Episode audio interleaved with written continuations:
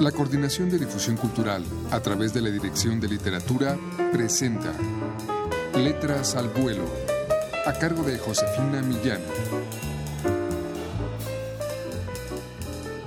Me gusta mirar a la gente mientras se aleja.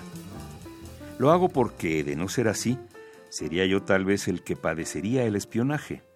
Además, admito que me importa cómo me miran los demás, y supongo que con aquella maniobra interrumpo el escrutinio bajo el que podría estar siendo estudiado. Todo esto son suposiciones. En realidad, hasta el día de hoy, nadie me ha dicho nada acerca de cómo me veo según ellos.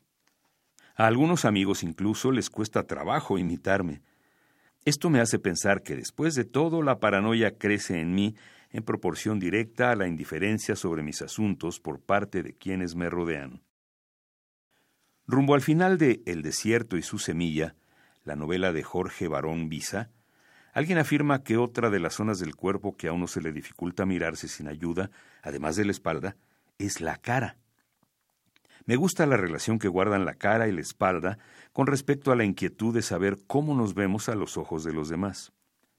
Ahora que lo pienso, girarse inmediatamente después de haberse despedido sin que la otra persona lo note podría ser una forma de lucir como un doble cara, alguien que de un momento a otro puede chantajearnos y por consecuencia darnos la espalda si llegase a advertir nuestras debilidades. Qué chiquito es el mundo. Una foto de Manuel Álvarez Bravo. Cada que la veo pienso que no existe una verdadera despedida, sino hasta que dos espaldas se miran a la distancia. El que tenga la oportunidad de contemplar una partida, ser testigo de un adiós, notará que ante tal disyuntiva su mirada se posa en el centro del encuadre, en ese hueco que crece a medida que la pareja se distancia. Sin embargo, quien conozca la foto de Álvarez Bravo podrá objetar que la imagen depara todo menos una despedida. Aquel que tuvo la oportunidad de presenciar ese instante, la foto de Álvarez Bravo, en el que aparentemente dos desconocidos están a punto de cruzar miradas, no fue más que el asistente a una coincidencia. Esta, el origen de cualquier relación, sobre todo si es amorosa, el punto de partida donde se inicia la caminata nuevamente hacia el retorno, como lo entendía Foucault con respecto al camino que siguen los enamorados para reencontrarse. Temo no hallar un verdadero confidente en lo sucesivo, una persona que me haga detenerme para comprobar que la plática no quedó ahí, sellada con el aire frío de ese hueco deshabitado a cada paso. Ahora sospecho que cuando volteo lo hago para corroborar que puedo creer en quien, luego de exhibir su rostro, ha abandonado su espalda a la inspección en señal de confianza mutua. Pienso que la confidencia depende del arrojo con el que uno decide voltear a ver al otro tras una despedida que parecía rotunda. En pleno abandono dejamos siempre en el camino un extremo suelto que nos ata a la posibilidad de completud con alguien más.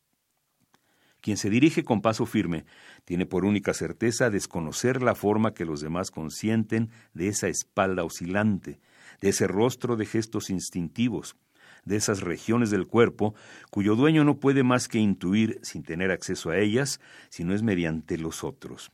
Palpar, adivinar, suponer, deducir, calcular, sospechar, figurarse.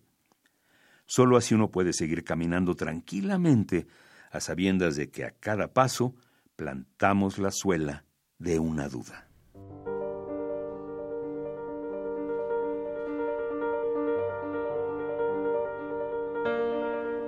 Escuchamos de Diego Casas Fernández, escritor poblano, un fragmento de uno de los tres apartados que integran el libro Punto Ciego y que titula Hide and Seek Diego Casas arma este libro y lo nombra como aquella región de la retina donde la luminosidad es escasa. El punto ciego, esa franja de realidad que aunque esté frente a nosotros, nunca vemos. Punto Ciego es una publicación de la Dirección de Literatura de la UNAM y pueden ustedes adquirirlo en todas las librerías universitarias o llamando al 56 22 6202. Muchas gracias por su atención.